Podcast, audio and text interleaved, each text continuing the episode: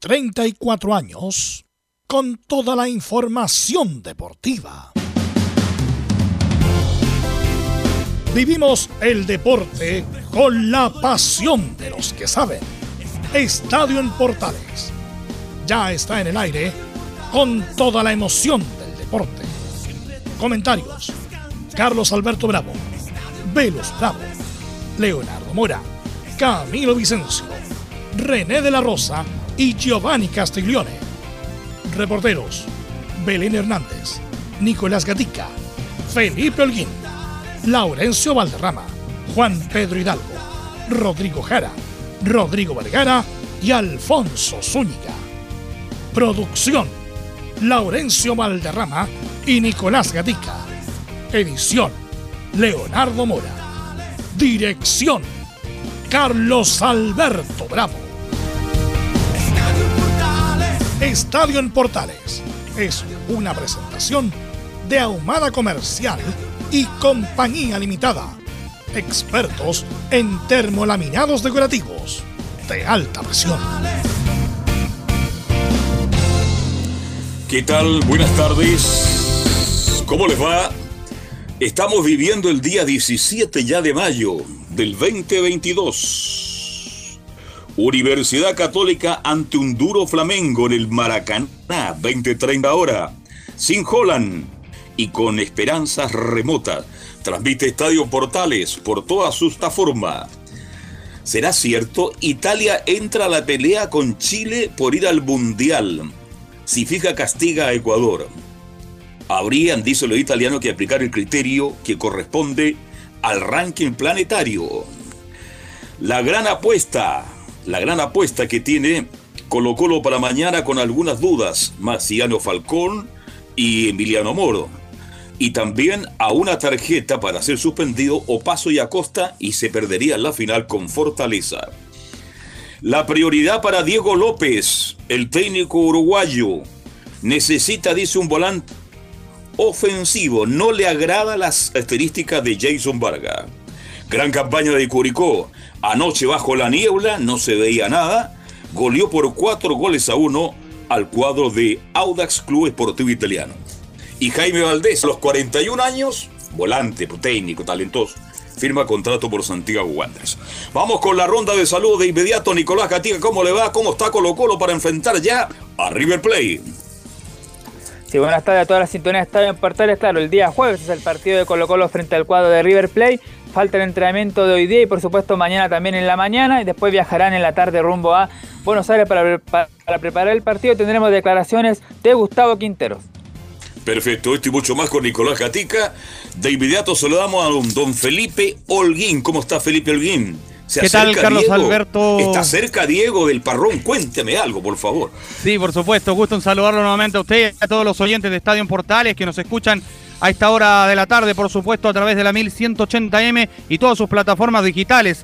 Sí, eh, está muy cerca y cada vez yo diría Diego López está a la vuelta de la esquina para asumir en el banco de la Universidad de Chile al respecto. Y también eh, estaremos en la conferencia de prensa que ya está por comenzar del cuadro de la Universidad de Chile, donde va a hablar en breves minutos el defensa central tan cuestionado boliviano, el jugador José María Carrasco. Esto y mucho más en Estadio en Portales. Estaremos muy atentos a eso. De inmediato avanzamos rápidamente.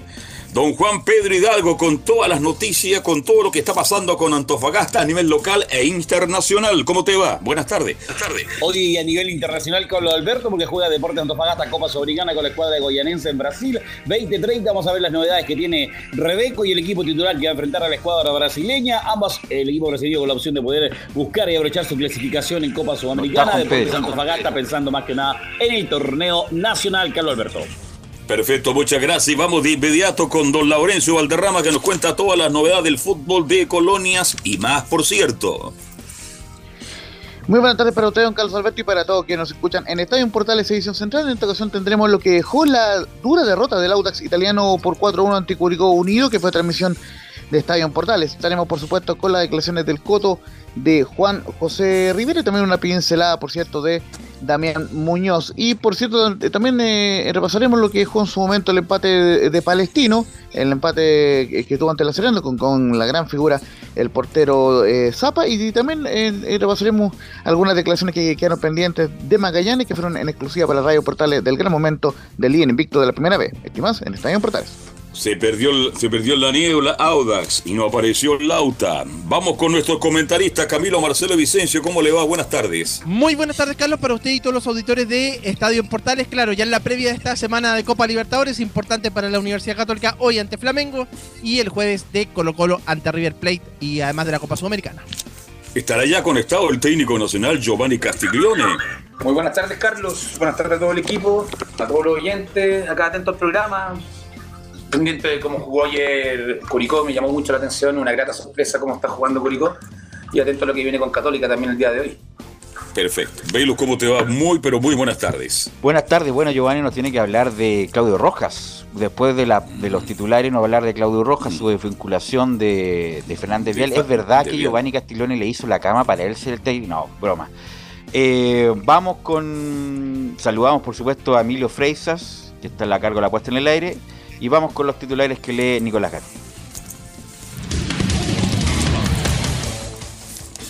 Pero justamente comenzamos con el fútbol chileno, donde ya disputada de forma íntegra la fecha 13 de primera, colocó los líder con 27 puntos. Ñublense de Unión solo escolta con 25, aunque tienen mejor diferencia de gol los chillanejos. Curicó Unido subió al cuarto lugar con 22 puntos tras su goleada ante Audax. Completa los últimos tres puestos a Copa Internacionales Cobresal con 21 puntos, Huachipato con 20 y O'Higgins con 19. En tanto, Antofagasta y Unión La Calera cierran en zona de descenso con 10. Nos vamos con la primera B y comenzamos con el empate de Santiago Morning 1 a 1 ante Melipilla en La Pintana. Más tarde, Puerto Montt venció 2 a 1 Unión San Felipe en el estadio Chinquihue. Cerró la jornada de martes el empate de Santiago Wander 0 a 0 ante la U de Conce, donde debutó en la banca el Miguel Ramírez. En tanto, el conjunto de Valparaíso se oficializó la llegada del volante Jaime Pajarito Valdés, que llega con 41 años. En la B también se destaca, claro, la salida como un acuerdo de Claudio Rojas como técnico del Vial, pues ganó solo un partido de 14. En esta jornada de martes se juegan dos partidos en el cierre de la fecha 15 a las 18. Temuco recibe en el Germán Becker a Cobreloa. En el conjunto de la novena región debuta como técnico Jorge el Mortero Aravena en reemplazo de Cristian Arán. Y a las 20.30 el colista Deportes Santa Cruz recibe en la sexta región a San Luis de Quillota. En otra noticia, este martes Javier Castillo, el jefe de la Comisión de Árbitros de la NFP, estará presente en este martes la Comisión de Deportes en la Cámara de Diputados, donde hablará sobre el escándalo que afectó al referato nacional a comienzos de abril. En noticias del tenis comenzó la participación chilena en la cual de Roland Garros, el segundo Grand Slam de la temporada. El Nico Jarry avanzó la segunda ronda tras vencer el eslovaco Lucas Laco por 7-6 y 6-3. Mientras que Tomás Barros se impuso por 4-6, 6-4 y 6-4 el también eslovaco Joseph Kovalic. La jornada de la cual sigue este miércoles la primera hora donde el Nico Jarry jugará ante el italiano Salvatore Caruso y Tomás Barros se medirá ante Marco Trungliletti. Esto y más en Estadio Portal. Y saludamos inmediatamente a Belén Hernández, que no la saludamos en el inicio. Belén, ¿cómo estás? Buenas tardes. Ah, perdón, qué, qué tremendo error. Belén. Muy buenas Disculpe, tardes Belén, a ¿ah? ambos. Lo voy a mandar mi disculpa por escrito, ¿ya? A nombre de la familia, ¿le parece? no se preocupe. Buenas tardes a todos los que nos escuchan hasta ahora. Sí, hoy día vamos a estar revisando, por supuesto, que todo lo que conlleva por el lado futbolístico este importante duelo que va a tener la Universidad Católica ahí visitando al Flamengo en el Maracaná. Duelo vital que va a tener por el Grupo H. Y también, por supuesto, que vamos a estar revisando eh, la, los incidentes que ocurrieron ayer en las afueras del hotel de concentración del plantel cruzado.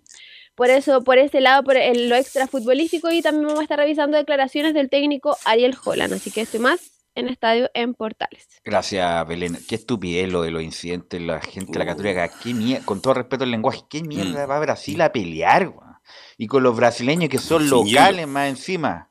Entonces, eh, obviamente que tienen una, una reyerta por lo que pasó acá en San Carlos, pero hay que ir piola, tranquilo, a Río, que es una ciudad muy bonita, pero a la vez muy difícil. O sea, los Sí, que hemos la- pues. tenido la posibilidad de ir a Río, una ciudad muy simpática, muy agradable, pero hay que estar con todo, con todas las antenas puestas, porque en cualquier ¿Velos? momento, en cualquier momento te joden. Entonces los hinchas de la Católica más encima van a joder con los hinchas del Flamengo. La verdad, no tiene sentido lo que hacen estos hinchas de la Católica, Giovanni. Y como lo dices tú, con los hinchas del Flamengo, que si lo miramos detenidamente son 40 millones de hinchas. No, y en Imagínate, o Río- sea, se van a agarrar con un equipo chiquitito, van a, van a, fueron a pelear con los, los Reyes de Río. ¿no? Una Justamente. locura lo que hacen, una locura. Una, como tú lo dices, una ciudad hermosa, pero peligrosa. Muy insegura. Oye, hay que andar con todos los sentidos abiertos porque uno se equivoca de bus y puede terminar en una favela. Justamente. Entonces, imagínate que ir a Justamente- pelear con las barras bravas de Flamengo, lo encuentro una locura. Es como ir a meterte a pelear a la penitenciaría. Ah, ah, tú tienes toda la razón. Incluso yo, bueno, yo fui hace como 10 años, 4 años, ah, te decían los mismos. Bueno, obviamente yo iba con los tours autorizados, pero te decían: si es que usted va solo, preocúpese de no caer en una favela, porque si cae en una favela sería todo. Y bueno, eh, hay que avisar a la familia. Eh, bueno, Giovanni, quiero partir contigo, porque obviamente que tú tienes noticia, me imagino yo, de lo que pasó con Fernández Vial, que la sema- el campeonato pasado permanecieron en primera, hicieron una muy buena Copa Chile y ahora eh, desvincularon al técnico, un técnico de emergente como Claudio Muñoz, Claudio Rojas, perdón. Claudio Rojas. Rojas. Eh, entonces quiero saber qué pasó y cuál es la posibilidad de, del nuevo nombre de Fernández Vial, Giovanni. No he tenido la posibilidad de hablar con el presidente en este momento, pero hablé con Claudio. Y bueno, las decisiones son, Belu, más que nada la campaña, la- los empates. Seamos sinceros, si Vial tiene ocho empates, tiene tres derrotas y, Mm. y dos triunfos. O sea, si tú lo miras en, en- en nivel de, de resultado, es malo, pero derrotas son tres nomás. Pero no se lleva, la tabla está muy apretada, la tabla también el- se, se generó una... La barra ya está como muy impaciente, está siendo muy hostigosa, estaba siendo muy hostigosa directamente con Claudio. Y a lo que yo sabía que la directiva no quería desvincularlo, quería, seguía creyendo en el proyecto, pero también ya se pone, hay que también velar también por la sanidad de- del club y velar también por la sanidad de Claudio, que también en este momento no lo estaba pasando bien. Y se tomó la decisión de vincularse mutuamente, se llegó a un acuerdo en el cual obviamente la relación sigue siendo estrecha por, por todo lo que dio, el hincha ahora está agradeciendo, pero ahora que salió. Y hay una terna bien entretenida de, de tres... De tres A ver, de tres nombres. no terna la de puedo tres. nombrar, Pelu, no la puedo nombrar. No la puedo nombrar. No la puedo nombrar. Pero aquí Está está. Giovanni Castiglione, ¿no? Está No, no, Bielsa, no, ¿quién no. más está? Bielsa, que, eh, que está sin pega. Eh, Bielsa, ¿quién más está? Eh, ¿Pero son chilenos? Giovanni, Eh, ¿no? Sí, son chilenos. Ya, son chilenos, ya. Ok. Ok. Son chilenos, son... Hay uno que me gusta, pero hay que ver, tomar, ver las decisiones que van a tomar, pero creo que las van a tomar ¿Y bastante usted luego cuándo puede ya liberar los nombres? ¿El, el, el, el jueves? Tengo que hablar primero con el presidente y si Ya. él me autoriza puedo liberar el nombre, no hay problema. Ya, ok. Las cosas como son, todo con un protocolo. Todo con protocolo, perfecto. Eh, Laurencio, ¿qué me quiere indicar? Marcarte muy brevemente las estadísticas de Fernández Vial. Un triunfo en 14 partidos, 9 empates y 4 derrotas. El equipo que más empató, Fernández Vial. Y tiene 12 puntos, solamente 4 sobre Santa Cruz, que es el colita y está en la zona de descenso. Y cuando usted eh, quieran, muchachos, vamos con en vivo con la conferencia eh, de la UCI que se lo dispone. Vamos con un par de preguntas nomás. Vamos con dos o tres para que después Bueno. tenga tiempo Felipe para editarlo. Pero vamos con Carrasco. definir eso. Me gustaría saber qué se te pasa por la cabeza en cuanto a, rendimiento, porque más allá de que, más allá de la, de la continuidad, hablemos del presente. Eh, hoy tú no eres titular fijo en la Universidad de Chile, ni tampoco has sido, has cumplido con la expectativa que se tiene de un refuerzo para la Universidad de Chile, porque tú no vienes de la cantera, no, tú llegaste como refuerzo, y como refuerzo extranjero además. Eh, entonces me gustaría saber cuál es la autocrítica que tienes tú para estos meses porque, eh, en la Universidad de Chile, porque si tú hubieras rendido, claramente no estaríamos hablando de tu continuidad. Bueno, si bien el balance general se lo hace a, o me lo hago a final de año, creo que he venido de, de menos a más, yo venía de prácticamente un año sin jugar a raíz de una lesión, creo que eh, de a poco me he tenido esas sensaciones, esas sensaciones, esa falta en lo futbolístico y bueno, sabemos que ha sido una, por ahí hasta ahora una temporada un poco complicada, media típica, pero creo que el grupo ha estado, está fuerte en todo lo que, lo que viene y bueno, hoy con, con este cuerpo técnico de Sebastián trataremos de, de seguir aportando, de seguir creciendo y, y bueno, a final de año se, se hará un balance de, de todo lo que, lo que estamos haciendo. Pregunta Víctor Oces, de emisora. Ok, ¿Qué tal, Josema? Buenas tardes. Buenas tardes, Víctor, ¿cómo estás? Todo bien, muchas gracias. Eh, José María, eh, consultarte si todo este ambiente, toda esta situación de que se, diga que vas a partir, que, no te quieren para el segundo semestre, te molesta, te parece injusto. ¿Cómo, ¿Cómo te toma toda esta situación tan particular en cuanto a tu nombre? Muchas gracias. Bueno, como lo dije hace rato, es algo que, yo me había planteado, que en un club grande siempre van a existir los, los rumores, las especulaciones, más si por ahí eh, eh, los resultados no son como lo que uno esperaba, pero sabemos que, que, como lo digo, ha sido una temporada un poco complicada, un grupo totalmente nuevo, ha habido cambios durante el trayecto y creo que, que lo externo, si bien uno es consciente de todo aquello que lo rodea, de los rumores y todo eso, hoy, hoy mi cabeza, y me hago fuerte en eso, en, en tratar de seguir mejorando, del día a día seguir entrenando, seguir dando el 100 para, para, bueno, para demostrarle al cuerpo técnico que, que puedo tener las posibilidades de, estar en los 11 inicial. Pregunta Pablo Durán de Deportes 13. Hola José María, buenas tardes, ¿cómo estás? Buenas tardes, ¿cómo estás? ¿Todo bien? Qué bueno. Eh, quería consultarte por eh, Sebastián Miranda. Él, bueno, era defensor central, ahora como de de interino de la U, bien digo. Eh, ¿Te sientes más respaldado por Miranda? ¿Te aconseja? Y como te decía, ¿te sientes más respaldado por él que por Santiago Escobar?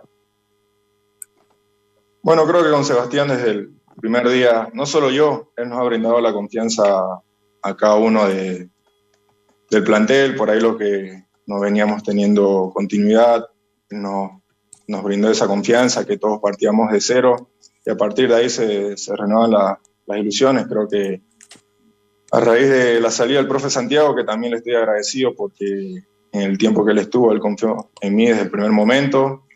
Y hoy con, con Sebastián, al hecho de también de ser el, un defensor, creo que a la zona defensiva nos, en ciertos puntos nos ha ayudado mucho, que en estas dos semanas creo que hemos, hemos mejorado en ciertos aspectos y creo que para mí, para la zona defensiva y para el bloque en general, nos da un poco de, de tranquilidad y, y también nos da pie para seguir, eh, seguir una línea de crecimiento. Pregunta Gonzalo Quiroz de ESPN. ¿Qué tal, José María? Buenas tardes. Buenas tardes, Gonzalo, ¿cómo estás? Gracias. Eh, ¿Por qué le ha costado tanto a la U en especial eh, en la zona defensiva poder tener una saga equilibrada? hay pocos centrales, bueno, está tú, Bastián e Ignacio, pero pareciera ser que, aún no, se logra tener un, equilibrio ni una dupla consolidada, porque ha ido variando. Eh, ¿A qué crees que, es, que, por qué pasa esto? ¿Por qué le ha costado tanto a la U finalmente poder tener una, una defensa fuerte? Bueno, creo que con Ignacio y con Bastián eh, hemos ido rondando en la posición, Creo que también tanto el cuerpo técnico de Santiago como el de Sebastián ha tratado de, de mejorar en ese, en ese aspecto, pero creo que eh, esto es un trabajo en equipo, un, bloque en general que creo que, tenemos que ir creciendo. Somos conscientes que, que, nos ha costado, que hemos tenido errores, pero, pero tratamos de, de mejorar. Creo que en los últimos dos partidos, tanto La Serena como con Everton, hemos creo que se han visto puntos buenos a favor en lo, en lo defensivo y en, en lo futbolístico en, en, general. Creo que a partir de ahí es, es la idea que tenemos que seguir creciendo. Pregunta Álvaro Valenzuela, Radio. ¿Qué radio es? Hola, Josema. Muy buenas tardes para ti. Buenas tardes, ¿cómo estás? Bien, muchas gracias. Eh, José María, en, en, general, ¿Cuál es tu opinión del, bloque defensivo y del andamiaje defensivo en estos dos partidos en particular con, con Sebastián Miranda? Eh, con La Serena y con Everton da la sensación desde afuera que no pasaron tantas horas, pero aún así lograron sacar solo un triunfo y el otro fue una derrota que al parecer eh, fue bastante dolorosa para ustedes. Me comentas, por favor. Muchas gracias. Bueno, como lo, lo repetí anteriormente, creo que en estos dos partidos hemos, hemos tenido una mejoría en, en sí en todas las líneas, pero creo que en la línea defensiva eh, nos hemos sentido por ahí un poco más resguardados. Creo que somos una línea defensiva joven también para el club y eso, eso creo que en estos dos partidos lo hemos, lo hemos enfatizado en, en mejorar, en no pasar tantas, tantas zozobras. Creo que contra La Serena ya estuvimos un, un bloque más compacto, una línea más junta. Y contra Everton, si bien nos, cometen dos goles, creo que tampoco es un partido en el cual no, nos genera muchas ocasiones y creo que, que, como lo digo, a partir de ahí, ir mejorando en detalles y, y los puntos buenos que, que, se han hecho, seguir, eh, seguir, seguir mejorándolos para, para, bueno, para de la parte defensiva dar un, un bloque sólido para, para la línea en general. Pregunta Diego Cepeda de las Chispas Deportes. Hola Josema, buenas tardes, ¿qué tal? Buenas tardes Diego, ¿cómo estás? Todo bien, gracias. Josema, preguntarte por lo siguiente, a ti te trajeron a principios de año para ser el acompañante natural de Luis Casanova. En este caso se lesionó él en el torneo de verano y no ha podido sumar minutos en este campeonato, eh, quedando tú como el referente en la defensa. Eh, ¿Cómo tomas esto de ser el referente con una defensa tan joven y siendo extranjero en el sentido de que no, no eh, una, perdón, eres una incorporación, no, no eres alguien que viene desde la, desde la cantera. Gracias. Bueno, creo que todos los jugadores que, que hemos sido incorporados en, en, este año, llegamos con, con la ilusión de, de, competir primero dentro del grupo, de ser uno más y a partir de ahí el cuerpo técnico decidiría quiénes estaban para, para jugar. He tenido la suerte de, de tener muchos minutos.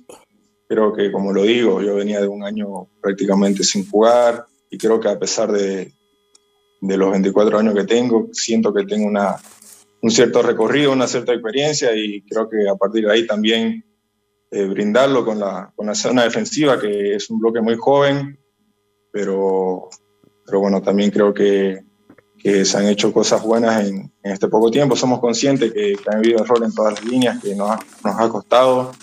Hemos tenido cambios sobre la marcha y, bueno, creo que en estos, como lo digo, en estos últimos partidos se ha notado una mejoría que, que tenemos que aferrarnos a lo bueno, también ver, corregir los errores que hemos tenido, pero aferrarnos a, a las cosas buenas que se vienen realizando y a partir de ahí buscar crecer en, en todas las líneas.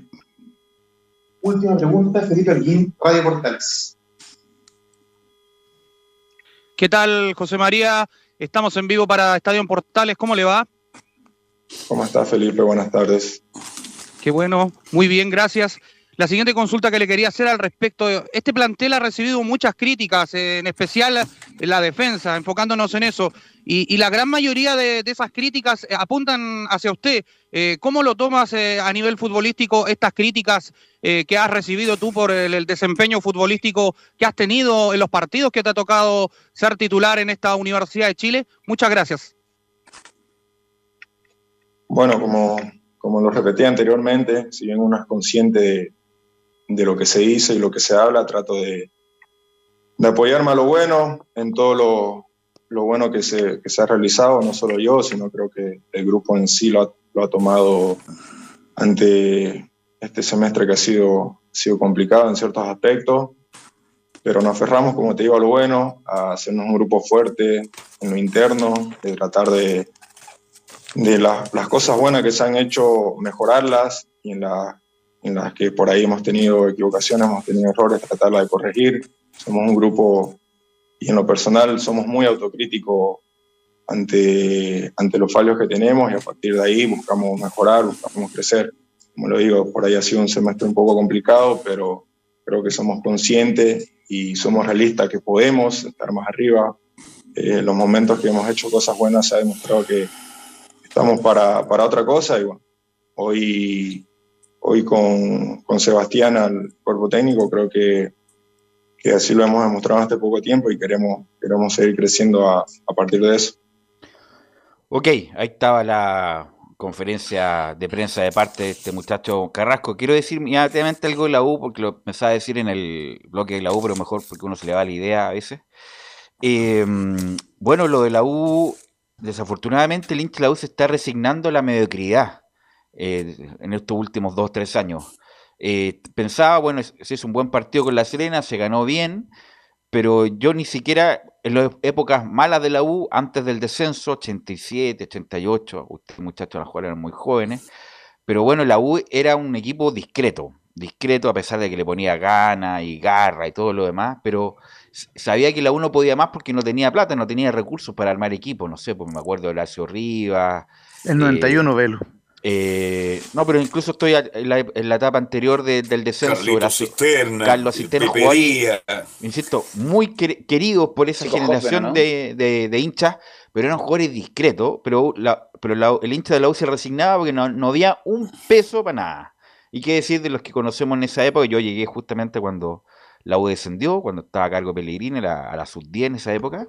Pero bueno, la U se resignaba porque no tenía un peso. Ahora, el problema de recursos no hay tiene un centro de tratamiento maravilloso, em, para armar, a lo mejor no un plantel estelar como Colo Colo, por ejemplo, pero sí para hacer algo mejor. Y la U está resignando a la mediocridad. ¿En qué sentido? Estos dos muchachos, Carrasco y Tapia, yo lo quiero esculpar de cualquier responsabilidad, pero mira con lo que está jugando la U con Carrasco y Tapia de centrales.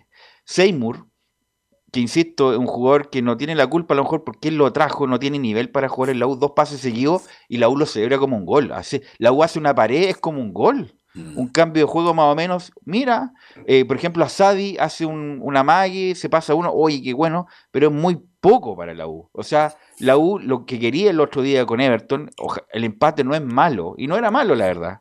Pero mira lo que se está conformando el U con un empate, sacar un punto, ganar de vez en cuando, eh, no tener problemas con el descenso. Mira lo que hemos llegado la U hace menos de una década. La U era el mejor equipo de Sudamérica, pero por lejos, el que mm. mejor jugaba. Y menos de, un, menos de una década la U se está acostumbrando, ojalá, a permanecer o permanecer en, el, en, el, en la primera división. También leo estos muchachos que son de la casa de estudio, Andrés Cuentro, que que tuvo una, una, entrevista en el Mercurio. Ojalá que todas las críticas que están haciendo ahora también lo hubieran hecho con Carlos Heller. ¿ah? Me hubiera encantado que lo hubieran hecho con Carlos Heller. Y lo vuelvo a repetir, los 14 mil millones de pasivos que tiene la U es justamente por la eh, nefasta gestión financiera y económica que hizo Carlos Heller. A diferencia es que su propia empresa le prestaban plata a la U al interés mínimo que, otorga la ley. Pero bueno, la gestión deportiva y financiera fue muy mala y no escuché nunca a ningún director hablando por la prensa respecto a esa pésima gestión. Ahora sí, se van con todo y me parece bien, pero me hubiera gustado que también en ese periodo también hubiera hecho una crítica. Entonces, bueno, lo que queda es ratificar un técnico y también hay dudas con el técnico, a pesar de que dirigió Peñarol, salió campeón, estuvo en Italia, también le fue mal. Hace dos años que no dirige, este muchacho Diego López. Diego López. Y, bueno, y también los refuerzos, que necesita un, urgente un volante central. También dice un lateral izquierdo, un lateral izquierdo que tiene muchos ripios de fundamento Marcelo Morales, a pesar de que en algún momento juega bien, otros mal, y obviamente juega un central. Entonces, la reflexión es que la U se acostumbró a la mediocridad, y cuando uno se acostumbra a la mediocridad, a resignarse a la mediocridad, es muy peligroso, muchachos. Ahora, este, las preguntas que le hicieron a, a Joseman, porque para seudónimo aquí somos espectaculares. Yo no, ninguna pregunta me Josema, distinguir. Josema. Josema, Josema, perdón, Josema. Ninguna pregunta de los reporteros. Yo le he dicho, ¿sabe por qué está en esta situación, señor Carrasco? Porque usted no rindió de acuerdo a las expectativas. No, pero si le usted preguntaron no está. eso, le preguntaron Si eso. no le preguntaron, le, preguntaron, por qué no había rendido y todo. Y bueno, forma tan tibia que se pregunta, por favor. Si Carrasco ha sido un fracaso rotundo con los dos tapias. Los dos tapias que Carrasco marcan menos que un... Perdón, y también, imagínate que ahora estamos con Navarrete, pues ver un, un niño de 20 años que tampoco estaba hace dos, tres semanas y ahora está Navarrete. Mira la defensa que para la U. Entonces, por favor, ¿de qué estamos hablando? Y la U, hoy día, y todo bien lo dice, Velo no tiene plata. Toda la plata la está pagando en indemnizaciones y ahí perdió toda la plata que tenía la U, incluso para el Estado. Y te escucho. Solamente marcarle que lo vamos eh, eh, a tener ampliando el informe de Felipe Holguín. Eh, escuchamos desde la pregunta 9 hasta la pregunta 13. Es decir, el, resto de la conferencia y lo marcaremos. no, sí, ya le, preguntaron, le preguntaron que estaba al debe y que además ha sido muy cuestionado Carrasco, prácticamente lo tienen fuera a contar de junio a Carrasco con Luján, con Luján y con, Brum. Así Bruno, que exacto. yo voy más allá de un análisis más general respecto del- de, lo que está en este momento en la U, que es resignarse. Y la U no se puede resignar nunca, incluso en los peores momentos uno no se puede resignar a la mediocridad porque ahí mejor cerrar la puerta y, y- y jugar otra cosa. Velus, tú lo haces como en los Sí, últimos tres, de los últimos años, todo lo que lo que ha venido haciendo desde 2019 hasta acá, por ejemplo, por ejemplo, incluso con los entrenadores también se podría se podría hacer ese análisis. Es impresionante Justamente- lo de los técnicos. ¿eh? Además, espérate, espérate, todo lo que pasó el año pasado, ya que fue ya como un, obviamente, si no, no podemos volver a, a jugar como o, o pe- o peligrar como el año pasado. Uno pensaba que este año iba a hacer las cosas mejor y el plantel de este año es peor que el del año pasado. Entonces, Absolutamente eh, tiene menos nombre, tiene menos figura, tiene menos alternativa Giovanni.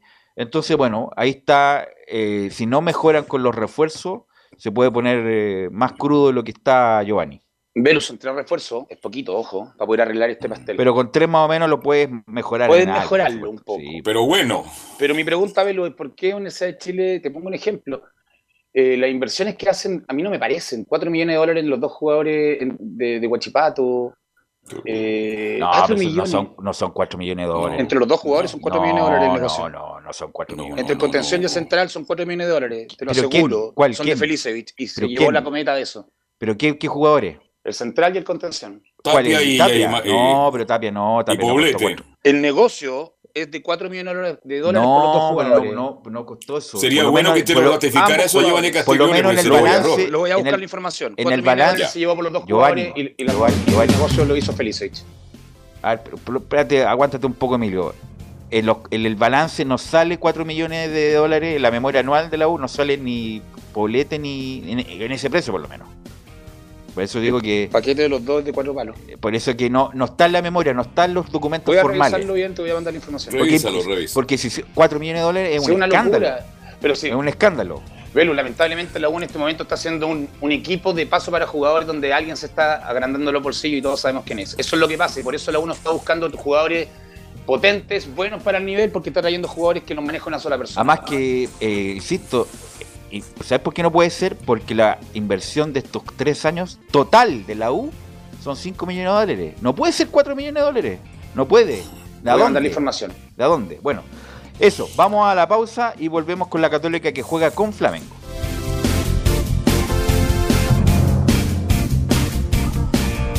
Radio Portales le indica la hora. Las 2 de la tarde. Dos minutos. Reparación laboral. Abogados especialistas en accidentes del trabajo, despidos injustificados y autodespidos. ¿Tuviste un accidente de trabajo en los últimos cinco años y ese accidente se originó en la conducta negligente de tu empleador? Es muy probable que tengas derecho a obtener una indemnización por los daños causados. Consulta gratis. Reparación laboral.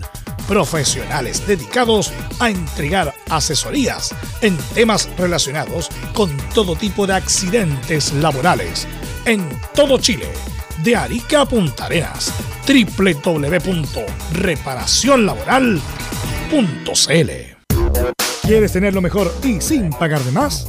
Las mejores series de televisión, los mejores eventos deportivos, equipo transportable, películas y series 24/7. Transforma tu TV a Smart TV. Llama al 973-718989. Twitter arroba panchops. Visita www.radiosport.cl, el sitio web de la Deportiva de Chile. Programas, noticias, entrevistas y reportajes, podcast, radio online y mucho más. Todo lo que pasa en todos los deportes lo encuentras en www.radiosport.cl. La Deportiva de Chile en Internet. Termolaminados de León. Tecnología alemana de última generación. Casa Matriz, Avenida La Serena 776, Recoleta. Fono 22 622 5676. Termolaminados de León. Desde todo Chile. Desde todo Chile. Y para todo Chile. Y para todo Chile. Portales Digital está en todas partes. www.radioportales.cl Entre Marco Grande y Marco Chico, media vuelta y vuelta completa. Escuchas Estadio en Portales en su edición central. La primera de Chile, uniendo al país de norte a sur. Saludamos, por supuesto, a nuestros amigos de reparación laboral, a nuestros amigos de reparación laboral que son abogados especialistas en accidentes del trabajo, despidos injustificados y autodespidos. Consulta gratis en todo Chile en reparacionlaboral.cl. Bueno, ahí vamos a volver después con la, la polémica que dejó Giovanni respecto del monto de estos jugadores, porque quizás porque, bueno, después Velus, lo podemos Velus, analizar. Dame un segundo, porque la U Dos millones de ofertó- dólares. Dos millones Do- de dólares los dos jugadores. es ¿Sabes por qué es imposible? Porque ofertó un millón hace poco por Ojeda, que era el 6 titular de Rosario Central. No va a ofrecer dos millones de dólares por jugadores de medio pelo del, Te voy a del mandar la, info, chileno. la info. El negocio de la U, no, me equivoqué yo, no era cuatro, es dos millones de dólares los dos jugadores de la U. Pero igual es Ah, mucha ya, plata. pues, Es mucha plata, puede- Carlos, puede mucha ser plata. Los dos millones, jugadores se pero- en cancha. Los pero dos una jugadores se cosa- en cancha. Pero una cosa son, espérate, en los pases y otra cosa es el contrato, que todo puede englobar dos millones de dólares, que ahí te lo puedo, te- ahí puede ser, Y hay una persona se pero no, una linda pero no el pase, porque el pase sería un descalabro total por estos un millón de Pero dólares que no, no vale Propio de la nada. mala administración de la U en los últimos tiempos. Traen un jugador que hace un año que no juega, que es Carrasco, imagínate. Es el Por ejemplo que les doy, que está todo mal, mal, mal organizado. O sea, traen jugadores de medio pelo caros y, y el hincha, como tú lo dices, Pelu, lamentablemente cuando la U gana un partido, hoy se mejoró, pero se pierde el siguiente. Ah, volvimos a lo mismo. Y están, como tú dices, con una mediocridad en la mente de ojalá ganar un par de partidos al mes. Y eso no puede ser la Universidad de Chile. Si la Universidad de Chile tiene que estar por lo menos peleando Sudamericana hacia arriba. Bueno, ahí sí lo vamos eh, a completar, a complementar en el informe de Felipe Holguín. Ahora, hoy juega la Católica, juega la Católica y todo el informe nos trae Belén Hernández respecto a este difícil partido de la Católica en Río de Janeiro. Sí, muy buenas tardes, Velus, nuevamente, y a todos los que nos escuchan hasta ahora. Antes de ir con lo, con lo futbolístico, vamos a ir de inmediato con, con lo extra futbolístico que se vivió ayer por la noche. A eso, eh, bueno, llegaron cerca de las 21 horas a, a Río de Janeiro, al hotel de concentración, el plantel cruzado. Lo recibieron cerca de 300 hinchas que estaban ahí, bueno, eran familias, habían niños también, mujeres, eh, eh, todos ahí alentando a, su equipo, como, como es de costumbre, le hicieron un recibimiento, eh, bastante bonito se veía ahí. Eh, bueno, lo pudimos ver también en, en lo que pusieron, lo que compartieron las redes sociales de, Cruzados. Los jugadores no salieron a compartir con, con estos hinchas, estuvieron todo el rato detrás de la, de la mampara de- del hotel. Estuvieron ahí cantando y haciendo sus respectivos gritos que, que hacen eh, los hinchas cruzados ahí para, para alentar a su, a su equipo. Posterior a eso, bueno, antes de, durante el día hubo eh, algunas gotitas, cayeron precipitaciones, em, lo que eh, durante el, el hotelazo, como se llama, empezaron a caer, empezó a caer lluvia, lo que dispersó a estos hinchas, empezaron a retirar, y ahí fue cuando se encontraron con hinchas de, del Flamengo. Se encontraron con hinchas de Flamengo y eh, empezaron a ver em, eh, lanzamientos de, de botellas y de, de, bueno, de diferentes proyectiles entre, entre ellos, entre barras de- del Flamengo y de Cruzados. Lo que mm, dejó a dos, bueno, llegaron, llegó obviamente la policía de, de Río de Janeiro y dejó a dos hinchas cruzados detenidos, fueron solo dos. Y la buena noticia dentro de todo este mal eh, momento es que no hubo personas heridas de, de gravedad. Así que eh, es, bueno, independiente de las imágenes que se vieron también ahí, que, que eran de bastante violencia, respecto también a algunas camisetas de, de que se sacaban eh, eh, gente de allá de Brasil con camisetas de, de cruzados de la Universidad Católica, eh, eran bastante violentas al verlas, pero no hubo heridos, sí hubo dos hinchas chilenos detenidos que, eh, bueno, va más adelante me imagino que vamos a estar recibiendo información respecto a qué sucede con, con estas dos personas que, que fueron detenidas allá en Río de Janeiro. Respecto a la, a la hora del partido, que se va a jugar a las 20.30 horas allá, ah, bueno, aquí al horario chileno, y allá en Brasil va a ser a las 21.30 horas. Respecto a lo que comentábamos de, las precipitaciones, el clima está bastante irregular allá en Río de Janeiro, por lo que se espera que hayan precipitaciones a la hora del partido, cerca de las 21 horas existe una, un 40% de probabilidad de que, de que caiga lluvia, así que va a ser un partido que va a estar ahí acompañado de, la humedad de, de las precipitaciones. Eh, respecto al, a la tabla, al- a la tabla del grupo H, El, bueno, el, el, local que va a ser en esta oportunidad Flamengo se encuentra líder con, con 10 puntos. En segundo lugar está Talleres de Córdoba con 7 unidades. En tercer puesto está Los Cruzados con 4 puntos. Y en el último lugar, en el cuarto puesto, está Sporting Cristal que solo tiene una unidad.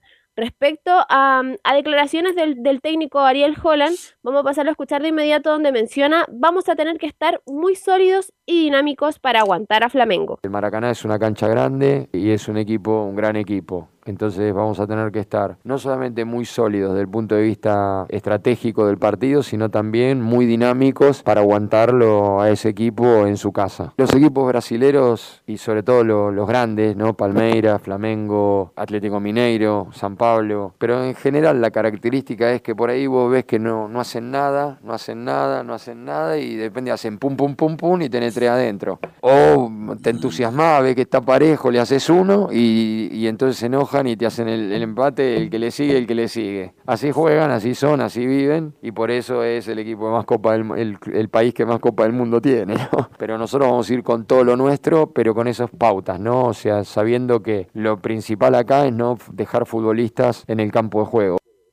Sabes que tiene razón Holland en ese, en ese, análisis, a lo mejor lo simplifica bastante, pero, pero se entiende la, la Por idea. lo de del pum pum pum, dice usted, ¿no? No, lo de, claro, que hay momentos en que pareciera que no hacen nada y es, ver, es, es verdad, en algún momento, incluso en el partido acá con, con Flamengo se, eh, se, notó, aceleran un, un, par de minutos y, y, y te convierten al final. ¿Cuántas claro, veces lo hemos visto con selecciones, con equipos que te entregan la pelota la y uno cree que están dominando, después las pierden la salida, aceleran un poquito y sería todo? Y ahí te trae el saco, Giovanni. ¿Cuántas veces lo hemos visto? Sí, complicadísimo lo que le toca a la Universidad Católica, complicadísimo lo hoy día. Entonces, yo no sé cómo plantearía ese partido Velus. Es un partido que yo pucha, tengo muy malas expectativas para la Universidad Católica de visita con Flamengo. ¿Está fuera? Además que, la además Católica que, ya. Tiene que pelear Sudamericana, creo yo. Es que hoy día no creo que gane. Si llega a ganar, obviamente se mete en pelea, pero tiene que ir a ganar la Flamengo, uno de los mejores exponentes del fútbol en Sudamérica y tiene jugadores de selección. No, es muy difícil lo que le toca. Y además, y además tiene Carlos... que asegurar, disculpa Camilo, tiene que asegurar el, el primer lugar, po, justamente para ya en octavos de final jugar con los rivales entre comillas más Y obviamente débiles. quieren sumar puntos para quedar más arriba de la tabla y que te toque un rival más de menos competencia supuestamente en tabla. Eso es lo que estoy indicando, Camilo. Sí, y además que Católica, bueno, si, si pierde queda definitivamente prácticamente fuera porque ya eh, Talleres juega con Sporting Cristal, entonces debería ganar ahí Talleres que ya está prácticamente clasificado a la siguiente fase. Belén. Claro, y justamente, eh, como lo mencionaba en la declaración, es no dejar equipo allá en, en, en Brasil. No llevaron a, Fabián Orellana, que ayer lo comentábamos, porque tiene una sobrecarga muscular el, el jugador, por lo que queda fuera de, de, esta citación, de esta convocatoria. Y por supuesto que ayer, eh, bueno, Ariel Holland no va a estar en la banca de, de los Cruzados porque dio positivo por COVID-19, por lo que Juan Manuel Esparis va a ser quien va a estar en la banca, va a dirigir a este equipo. Es el ayudante técnico, el primer ayudante técnico porque el segundo es Rodrigo Valenzuela, por eso es, es Juan Manuel Esparis el que va a estar en la banca en esta oportunidad. Y eh, respecto a lo que comentaba ahí Camilo con, con ese partido que, que vivimos acá en, en, San Carlos de Apoquindo, donde Flamengo finalmente se quedó con los tres puntos por vencer 3 a 2 a, a la Universidad Católica. Eh, claro, ahí eh, la, Universidad Católica mostró un juego bastante eh, sólido, fue bueno, pero claro, como bien lo decía Holland, tienen momentos muy rápidos y te convierten y te convierten tres de, de una. En esta oportunidad fue 3 a 2 para, a favor de, del Flamengo y vamos a escuchar otra declaración de, del técnico si hay expectativas o no para, para quedarse con, con, este, con estos tres puntos o al menos sacar un empate. Y el técnico Ariel Jola menciona, mientras hay vida, hay esperanza. Mira, yo creo que nosotros tenemos que pelear porque mientras hay vida hay esperanza. ¿Y por qué no podemos ganar? Si es fútbol. Pero tenemos que trabajar para ganar. Tenemos pocos días. Eh, la estrategia del partido ya adelanto que va a tratar de ser de poner a los futbolistas más dinámicos, más frescos, con más chispa. Este, porque no es un partido que se pueda sostener replegándose. Porque ya de por sí Flamengo va a tratar de llevarte a eso y sin chispa. Porque con repliegue y sin chispa vamos a quedar a 70 metros del arco y vamos a tener que tener todas las vírgenes en el arco para que no nos maten a goles. Entonces tenemos que hacerle un partido y eso lo vamos a hacer con los futbolistas que estén más enteros. Claro, y precisamente porque Fabián Orellana no está al 100%, eh, Ariel Holland decidió dejarlo acá en Santiago. Respecto a los duelos de entre Flamengo y la Universidad Católica allá en Brasil, en el, en el Maracaná, en 2002 eh, la Universidad Católica vivió un partido importante y, van, y bueno, esperan eh, repetir esa, esa hazaña que tuvieron allá en el Maracaná, donde los cruzados se quedaron con los, con los tres puntos y vencieron por 3 a 1 a Flamengo. En esa oportunidad los goles cruzados fueron de Miguel Ramírez, de Arturo Norambuena y de Milovan Mirosevic para los cruzados. En 2010, bueno, cayeron en, ante el Flamengo por, por 2 a 0. Y en 2017, que fue la última, la última vez que, que se enfrentaron ambos equipos, eh, Flamengo se quedó con, con este partido venciendo por 3 a 1 a la franja. Respecto a, a, la baja que tiene Flamengo, entregaron el, bueno, la, la, citación y David Luis nuevamente se quedó fuera de, de, esta citación respecto a, bueno, fue porque en el último partido sintió un dolor en, en la pantorrilla derecha y se quedó fuera porque tiene una lesión de, de grado 1. En el primer partido no vino a Santiago porque eh, se quedó realizando, bueno, se, fue por motivos personales que, que, lo dejaron allá en Brasil. Esta vez nuevamente va a quedar fuera y no va a estar eh, enfrentando ahí a, los cruzados. Y respecto a, las aspiraciones que tiene, eh, bueno, como lo mencionó Ariel Holland, respecto a las aspiraciones que tienen en, en, la, en esta copa, si es más bien pasar a octavos de final o en definitiva ya pelear por el tercer puesto y que los lleva a Copa Sudamericana. Menciona el técnico, ojalá podamos entrar en los octavos de final de la Libertadores. Ojalá podamos entrar a los octavos de final de la Libertadores, pero cuanto mínimo tratar de entrar en la Sudamericana. Eso yo creo que sería un lindo objetivo porque es un muy lindo torneo y tal vez para este momento del equipo es un torneo que nos queda más a medida este, de acuerdo a cómo, cómo está el plantel. Pero es fútbol y vamos a ir con todo. Siempre el objetivo es en un club de esta categoría es ir por más. Veremos, veremos cómo, cómo vamos evolucionando, pero en todo ese contexto también tenemos que pensar que inesperadamente estamos en una posición en el campeonato que, que queremos escapar rápidamente. Entonces, si vos me, me, me, desafías, yo te digo que para mí la prioridad es el campeonato. Hoy sí, claramente, por la coyuntura en la que estamos atravesando, ¿no? Que no quiere decir que el martes vayamos a, a participar, vamos a ir a competir con las mejores armas que tengamos. Lo dijo todo con esa declaración, lo dijo todo. Si, si se da, se da, si no, Sudamericana y si no, la verdad, el, la, la, prioridad, la, prioridad, del campeonato para mejorar la posición y por lo menos pelearla hasta el final. Pero con eso lo dijo todo, Camilo. Sí, absolutamente. La, el, camp el, campeonato, si está en una mala posición la Católica, ahora recién con, con, un triunfo logró salir un poco de las posiciones de abajo, pero lo más realista es la Copa Sudamericana. Belén y con, bueno, como todos los clubes tienen una ventana, van a ocupar esa ventana para traer refuerzo, ¿no? O sacar alguno. Sí, se habla de, bueno, de Daniel González que ya estaría muy llegó, cerca. Llegó, ¿no? Llegó, pues dicen que llegó a Católica, ¿es verdad o no? Yo también, yo también leí que había llegado, pero yo todavía no tengo esa eh, confirmación. De hecho, Daniel González jugó ayer ante, ante la Universidad de Concepción. Eh, así que todavía no me atrevería a decir que llegó, pero sí sé que está muy cerca y que llegaría eh, como a préstamo con opción de compra. En un ¿Y principio. Pinares? ¿Y Pinares qué Y pasa con él? Pinares sé que está de vacaciones, que él tiene ganas de llegar a, a la Universidad Católica, por supuesto, porque tuvo sus mejores momentos con Ariel Holland, el técnico también le gusta, era titularísimo en, en su oncena ahí en, en el 2020, pero eh, bueno, serían los dos jugadores que, que podrían estar cerca, pero el que está mucho más cerca es el central, es Daniel González. Y le hace falta esa posición de todas maneras a la Católica, pues si en este momento es lo que más ha tenido complicaciones durante este, durante este semestre. Bueno, también le ¿Les falta parece un... Disculpa, le falta un, un puntero, porque Melano no juega, eh, este muchacho Orellana juega con más de enganche, le falta uno que abre, que, que, que, que es desequilibrante por las orillas, Belén. Sí, de, bueno, no, les- no sé si les parece que pasemos a revisar de inmediato la- las formaciones. Eh, por parte de la Universidad Católica habría cambio de esquema, irían con un 3-5-2, que iría con Sebastián Pérez en el arco, con Tomás Astaburuaga, con Nehuen Paz y Alfonso Parot. En el mediocampo, bueno, eh, al, Astudillo repetiría la titularidad, que iría más abierto por, por derecha, y Cristian Cuevas, que iría mucho más abierto por, por izquierda en el mediocampo, como... em, El volante de contención iría Ignacio Saavedra. Por derecha, José Pedro Fuensalida y por izquierda, Felipe Gutiérrez. Y en ofensiva dejaría a Diego Valencia y a Fernando Sampedri. Por parte de Paulo, so por Paulo Sousa, perdón, en Flamengo iría con Hugo Sousa en portería, con eh, en defensa Mateusinho, Pablo, Rodrigo Cayo y Ayrton, Ayrton Lucas. En el mediocampo iría con William Arao, Andreas Pereira y de Rascaeta. Y en ofensivo iría con Everton Ribeiro, Bruno Enrique y Gabriel Barbosa. Bruno Enrique, el mejor para mí de, el mejor. de Flamengo. Lo dijimos la vez pasada. No, no, sé qué por qué no jugó más en Europa Bruno Enrique, pero extraordinario. Bruno Enrique fue el que le ganó la final a River esos últimos dos minutos ahí en Lima, que fue desequilibrante y le dio eh, la, el campeonato de la Libertadores al Flamengo. Velus, el partido de Perdón, Ah. sí. Perdón, una pregunta a Giovanni Castillo. ¿Basta con un, un volante de marca solamente en Católica Saavedra para enfrentar a Flamengo? No, no, no, no, no.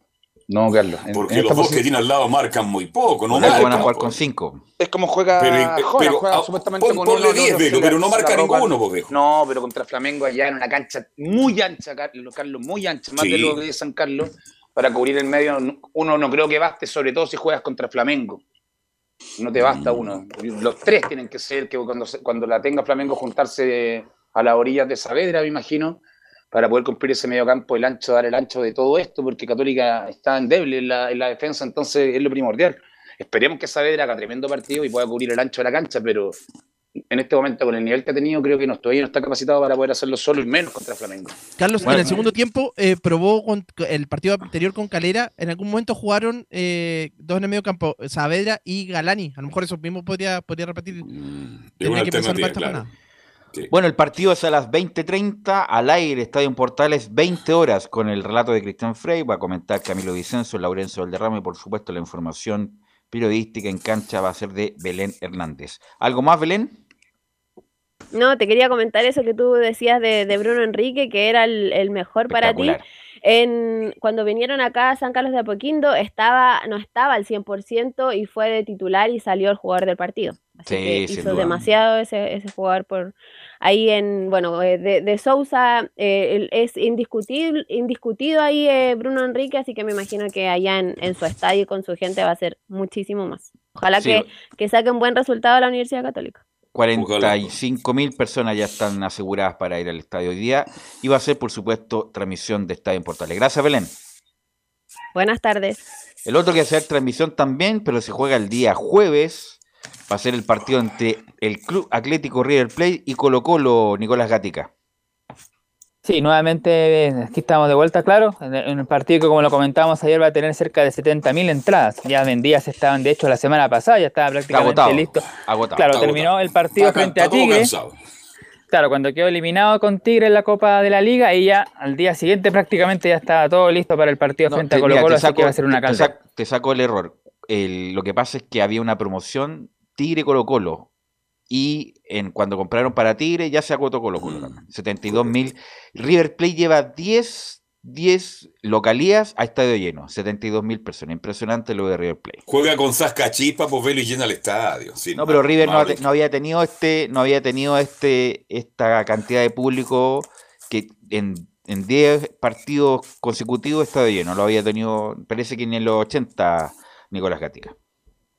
Claro, así que con aforo completo van a estar ahí el día jueves todos los hinchas presionando para el partido. También habrán algunos, por supuesto, alguna gente de Colo Colo van a estar presentes sin duda ahí en la actividad del Estadio Monumental de River. Y claro, faltan todavía dos días para eso. Colo Colo sigue preparando el compromiso. Entrenaron ayer, hoy día. También mañana tendrán una última práctica y luego partirán rumbo a Buenos Aires donde se quedarán, bueno, la noche anterior se van a hospedar, claro, después, y después del partido se quedan, ¿no? se van recién el día viernes a las 11 de la mañana, van a partir recién rumbo a Santiago, así que van a llegar viernes en la tarde y recién el sábado van a tener solamente un día para preparar el duelo ante O'Higgins del domingo, pero bueno, ya son eh, la- los costos de estar en estos torneos internacionales.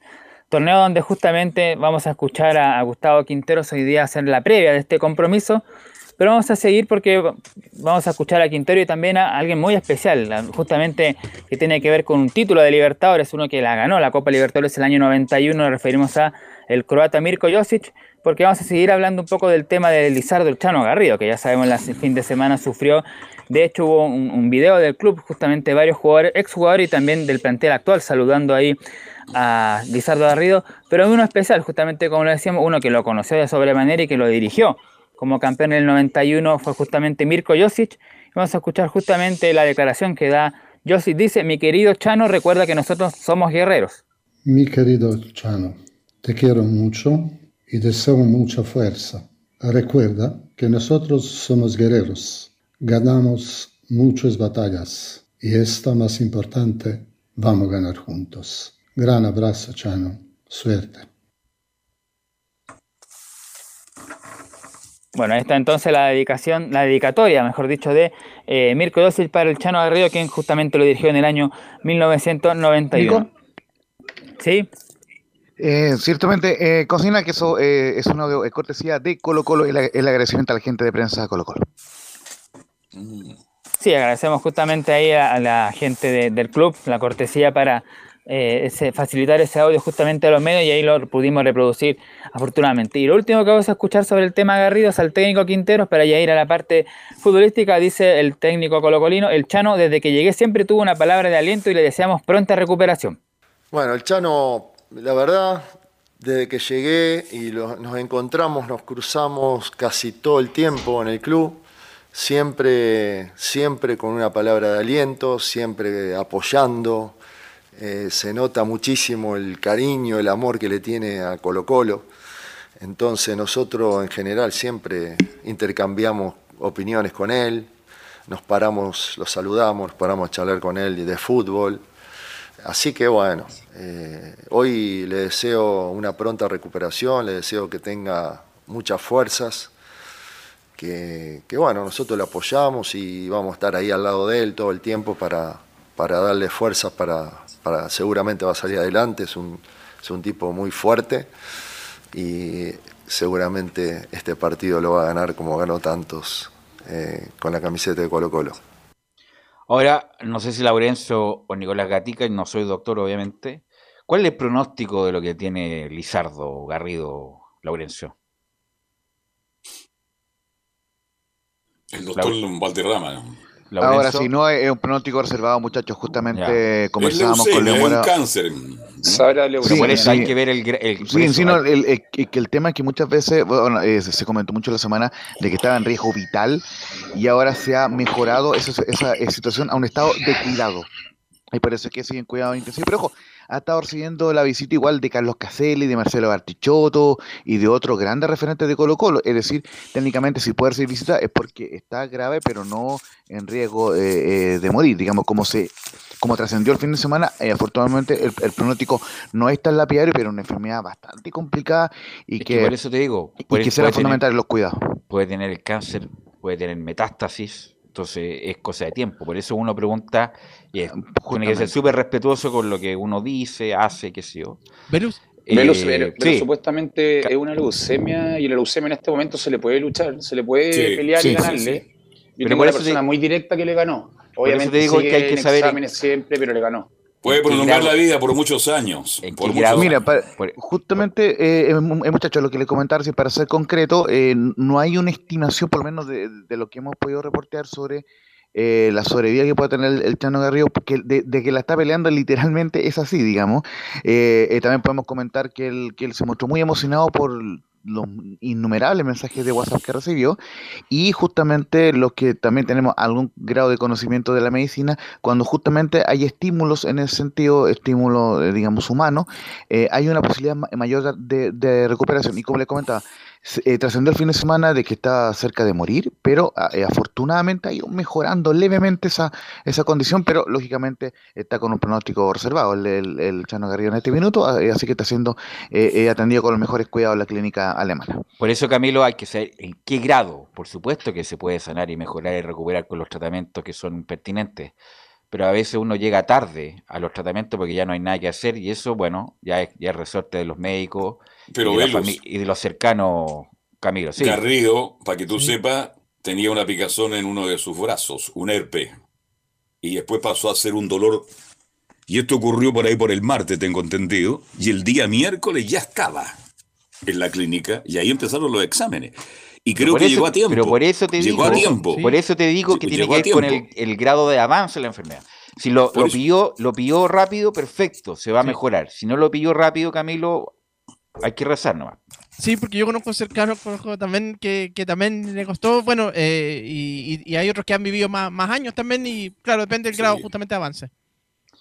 Bueno, ahí dejamos, bueno, está además de darle lo mejor al gran Lizardo Garrido, formado Col- jugador. formado en Colo Colo, que dejó muy buenos recuerdos en Colchagua. Él fue a préstamo a pues. Colchagua y ahí se formó como jugador, lateral, central, seleccionado chileno, jugó el Conoció a Mundial su del mujer. 80 jugó en el España 82, campeón de América el 91, jugó en México, así que bueno, le deseamos lo mejor, eh, Nicolás Gatica, a Lizardo Garrido. Claro, ahí haber que estar atento ahí justamente los días posteriores, el diagnóstico médico, cómo va a ir mejorando y evolucionando. Otro tema que trató también el técnico Gustavo Quinteros era la- lo que se había hablado hace mucho tiempo, si es candidato o no a la selección chilena, porque se le volvió a consultar si era opción o no el técnico colocolino, y justamente algo molesto, Gustavo Quintero respondió lo siguiente, dice, no estoy metido en el tema de selección, solo diré que es un orgullo ser considerado como una opción más.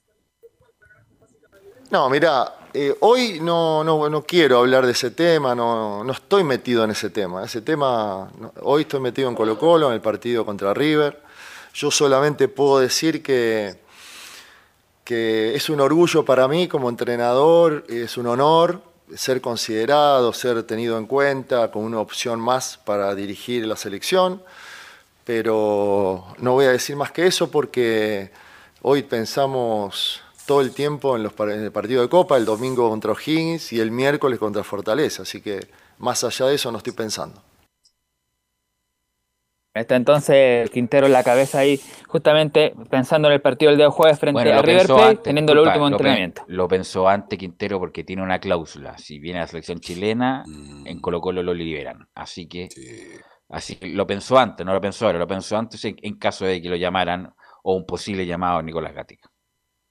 Claro, él va a esperar que pase este esta primera rueda que tiene justamente frente a River el jueves, el domingo Higgins, después el otro miércoles Fortaleza y el lunes siguiente en Teñublense, un partido que si bien es cierto juega de local en Monumental, bien difícil porque el cuadro de Chillán es uno de los equipos que mejor juega, así que yo creo que pasando todos estos partidos ahí recién va a pensar en una posible opción de ir a la selección china, pero viendo el partido del día jueves, claro, y como un poco se lo mencionaba ahí Carlos al comienzo del, del partido, las dudas tiene la zona defensiva, el técnico Quintero el fin de semana Falcón no jugó por una molestia, Emiliano Amor no estaba al 100%, decidieron cuidar justamente para el duelo del jueves ante River Plate. Y en la número 3 responde el técnico colocolino Quinteros, ¿qué pasa con estos jugadores? Dice, Falcón entrenó muy bien y Amor ojalá esté al 100%. Falcón está muy bien, eh, no sintió molestias, nada, así que está muy bien, entrenó muy bien. Eh, Emiliano Amor está, entrenó bien una parte del entrenamiento, así que mañana va, va a hacer todo y ojalá que esté al 100% para, para poder jugar el partido. Entonces, uno siempre cuando tiene a todos los jugadores a disposición eh, puede elegir, tiene más variantes con respecto a un montón de situaciones que va a proponer River Plate. Ahí está, por las dudas pasan principalmente justamente por Falcón y Emiliano Amor que puedan estar ahí al 100%. El resto del, del equipo va a ser el mismo. Va a estar Oscar Opaso lateral derecho, Suazo por la izquierda, el portero Brian Cortés, en el medio César Fuente con Esteban Pavés, en la creación el jugador Leonardo Gil, más arriba justamente Gabriel Costa, Martín Lucero, el goleador argentino, y Pablo Solari. Ese va a ser el equipo que tiene pensado ahí Gustavo Quinteros, pero eso va a tener que verlo justamente mañana. Lo último a decir, porque ya mañana tenemos por supuesto más declaraciones se, y también... perdón, eh, Nicolás, ¿quién tiene que cuidarse de tarjeta? Porque para mí el partido más importante es el que viene con Fortaleza. Ahí se decide Colo Colo si pasa a la otra fase. Hay dos o tres jugadores que están prácticamente a una tarjeta amarilla. Claro, y son esos dos justamente, Óscar Opaso y Gabriel Costa. Son los dos que están con una María de perderse el próximo partido. Así que ellos, más los otros jugadores, son los que tienen que tener cuidado. Pero hay que ver, pues hay que ver cómo se va a dar el partido del día jueves frente a River Plate. A lo mejor se define rápido a favor o en contra. Se va a guardar a esos jugadores, porque tiene también No al chico. Jason Roja y tiene otra opción. Así que obviamente habrá que ver ahí. Pero esos son los jugadores que se tienen que cuidar, Opaso y Gabriel Costa. Y hay que ver, pues hay que ver qué va a pasar. Como dijimos, falta el entrenamiento de mañana miércoles, que va a ser el último. Viajan a, Buenos Aires en la tarde, después se hospedan y el día jueves ya no hacen ningún entrenamiento más, porque obviamente es el partido y también, por supuesto, eh, ya no tampoco van a reconocer la cancha por la, el reglamento que hay ahora, que no se puede por, por, por, lo de la pandemia, así que ya llegan a Buenos Aires el miércoles y ahí preparan el partido del día jueves frente al cuadro de River Plate, que esperan, ojalá en Colo Colo no llegar más tarde, porque en el partido frente a Fortaleza se retrasaron y hubo una multa económica bastante fuerte, así que esperan que ojalá no pase eso y llegar a la hora para preparar el partido el día jueves a las 20.30 hora chilena, 21.30 hora de Argentina ya en Buenos Aires. Mañana tendremos por supuesto más datos tanto de Colo Colo como de River Plate. Ok, mañana con la energía, con energía vamos a seguir con Colo Colo y River Plate, que River Plate como quedó eliminado ya de la Copa de la Liga, es una final para River Plate el día jueves. Vamos a ir a la pausa, Emilio, volvemos con Antofagasta, con la U y con las colonias.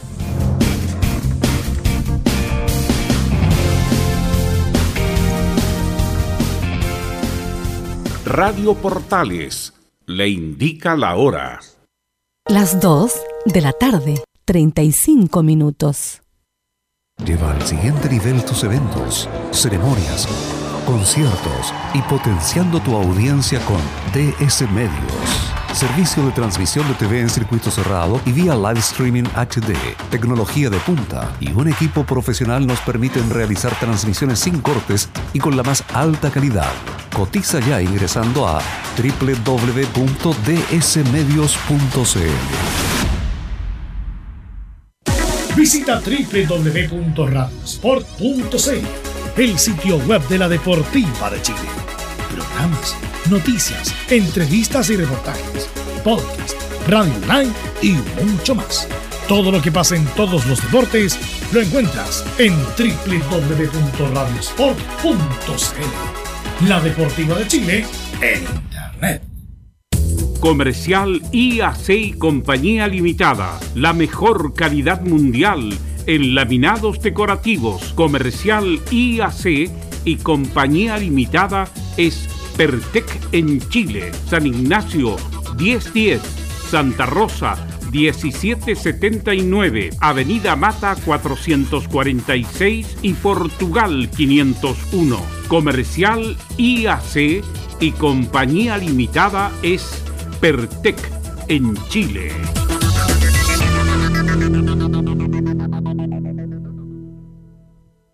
Desde todo Chile. Desde todo Chile. Y para todo Chile. Y para todo Chile. Portales Digital está en todas partes. www.radioportales.cl Un acercamiento electrónico a todo lo que pasa en el fútbol. Escuchas Estadio en Portales en su edición central. La primera de Chile, uniendo al país de norte a sur.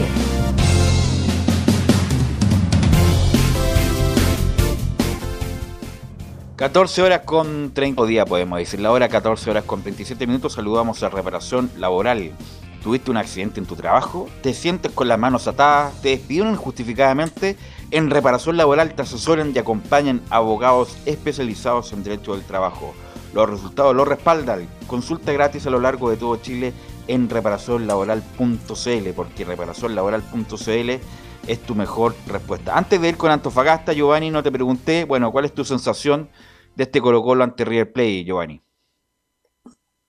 Mm, No creo, lo- escuchando a Nico, no creo que guarda paso y, y- los jugadores para el partido de River. Yo creo que va a tratar de ir a luchar por un puntito que, que le podría dar la clasificación si es que Alianza Lima hiciera lo suyo en, en Perú, pero no creo que guarde gente para el partido final. Para Quintero ha esperado esta Copa Libertadores y sobre todo con River en el Monumental, un partido que lo va a ver todo Sudamérica, no se va a guardar jugador y yo creo que va a ir en, en partida a, a por lo menos buscar un, traerse algo para la casa. ¿Joa?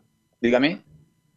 Eh, solo complementar, muchachos, que si va a guardar jugadores eh, Quintero será en el partido del domingo ante Higgins en Rancagua. Por ahí me cuadra, por ahí me cuadra. No Sí, va a guardar nadie también, para, sí, para tenerlos con fortaleza. No, pues Copa no. po. Por la amarilla, no. Tortopaso es fundamental. No tiene reemplazo Tortopaso para hacer ese tándem con, con el pibe Solari arriba. No lo tiene. El único jugador, y cuando lo cambia de lado baja mucho también Así lo de que los no. dos lados. Entonces, no, Tortopaso tiene que estar en cancha contra River, sí o sí. Mañana vamos a analizar con, obviamente, con mayor amplitud este, mm, este partido muy importante que se juega en la cancha de River Plate. Bueno, también que juega competencia internacional, está total y absolutamente eliminado y también muy mal en el campeonato local es Antofagasta. Y de eso nos va a indicar don Juan Pedro. ¿Cómo está Juan Pedro? Te saludo, Velus, también a todo el panel para hablar de este deporte de Antofagasta que ayer lo decía Sebastián Parisini ya el CDA llegó, bueno, ayer por la noche en realidad llegó a, Brasil para enfrentar el partido de hoy a las 20.30 con una pequeña delegación, pero con muchas ganas de quizás buscar un, quizá un partido interesante, nativa de que el equipo brasileño esté con equipo eh, B para jugar este partido, pensando que ellos tienen la prioridad en el torneo nacional, en el torneo brasileño, donde están eh, en la última, en, en, los últimos lugares de la tabla, igual que el Club de Deportes Antofagasta. Pero eh, en ese sentido, Deportes Antofagasta quiere buscar, ojalá poder ir a rescatar una unidad y buscar la forma de lograr la confianza que habla el técnico de Deporte Antofagasta por la seguidilla de partidos que hay eh, en este torneo nacional y también en lo que es esta Copa Internacional como la Copa Sudamericana, donde Deportes Antofagasta la única victoria que tiene en, en este grupo de grupo F es con la escuadra brasileña en el 2 a 1 que le gana aproximadamente hace un mes. Entonces, eh, espera quizás con ello que sea uno de los partidos que debutó también en Rebeco poder lograr eh, volver al triunfo eh, de la mano nuevamente del equipo de Goyanense para enfrentar el partido de hoy a las 20:30. Pero también está el tema de la, de la presión que hay con lo que es esta, esta tabla de posiciones que está acechando día a día, fecha a fecha, y que le mete presión a este deporte Antofagasta. Y el técnico Diego Rebeco, en conferencia que tuvo post partido en el partido de Unión, trabajo que fue de Felipe Urguini y Leo Mora, eh, habla de lo que es eh, si la tabla le mete presión a este deporte Antofagasta y si hay que dar vuelta a la página, escuchamos al técnico del CDA. Por un lado yo creo que sí, creo que yo considero que más que, que eso son las seguidas partidos los que nos cuesta poder quizás poder eh, trabajar para mostrar algo distinto.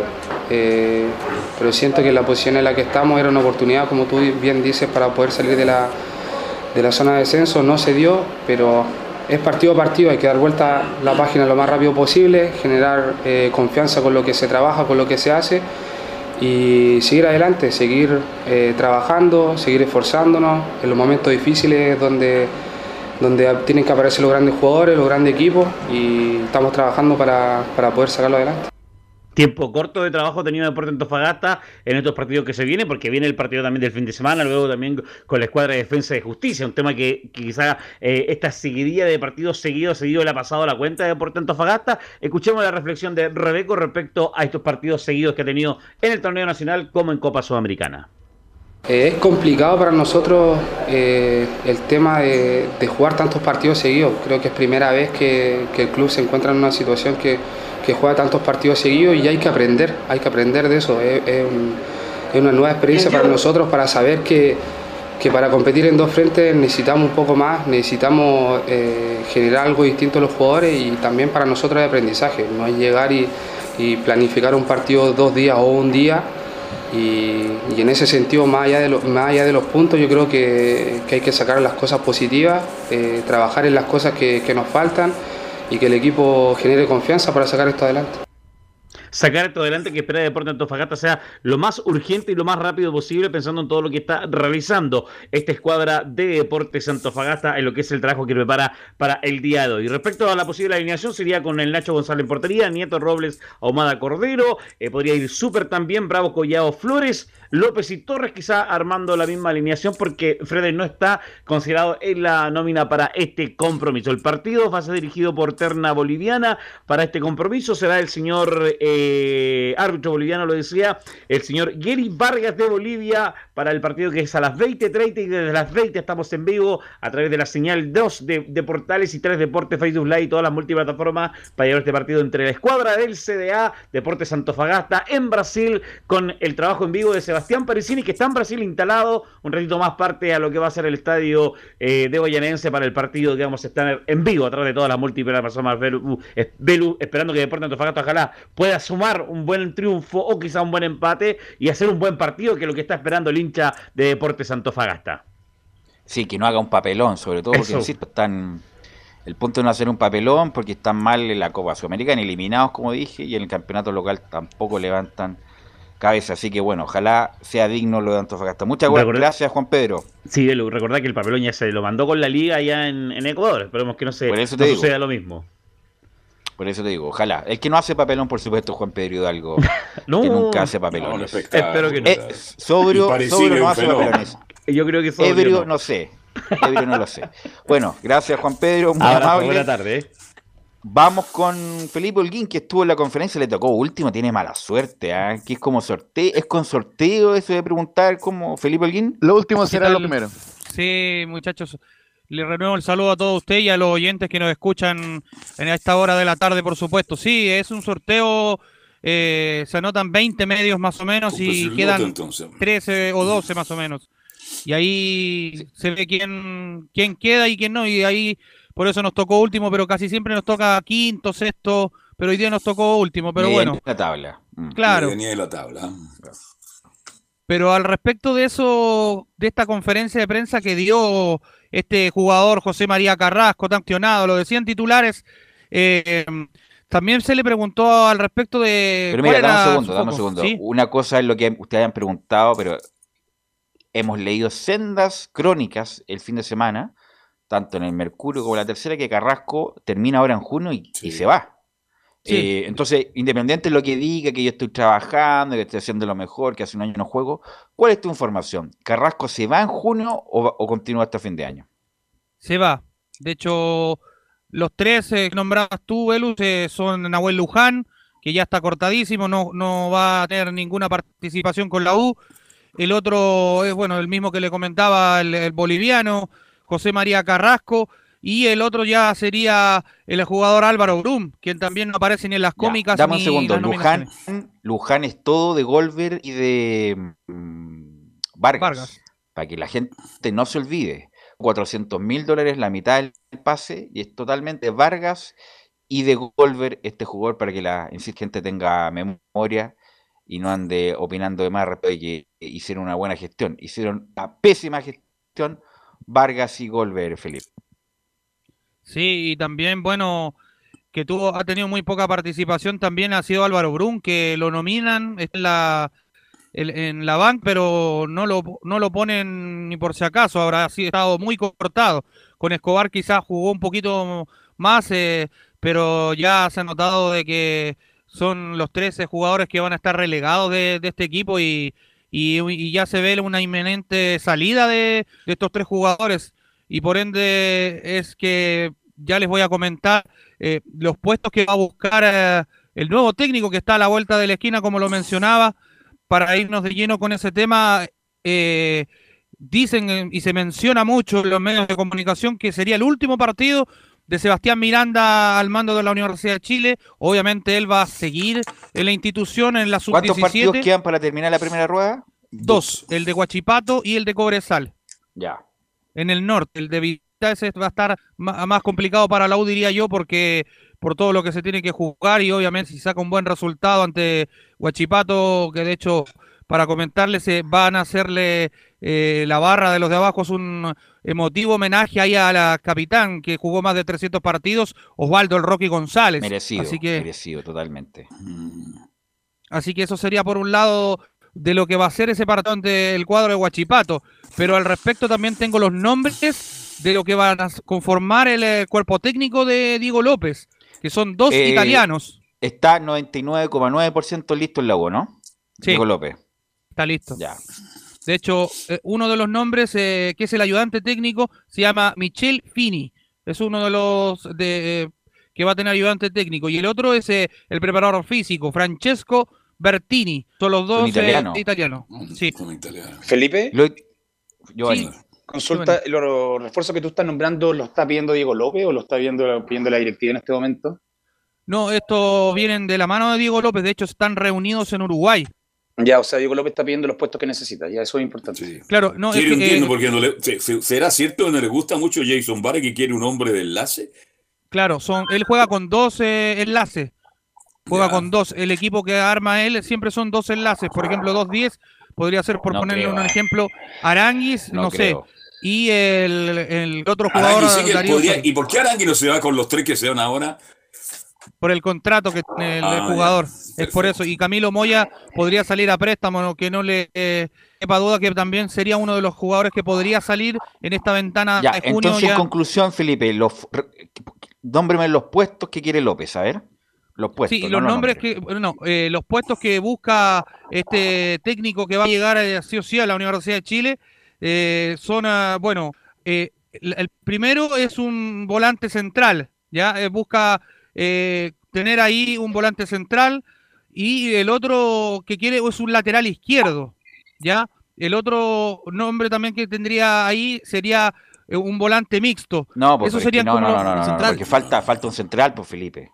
Si hasta, Si se hasta mi, boliviano, hasta mamá que no ve fútbol, mi mamá que no ve fútbol, sabe que a la U le falta un central, por lo la U tiene que Sí. tener un central urgente.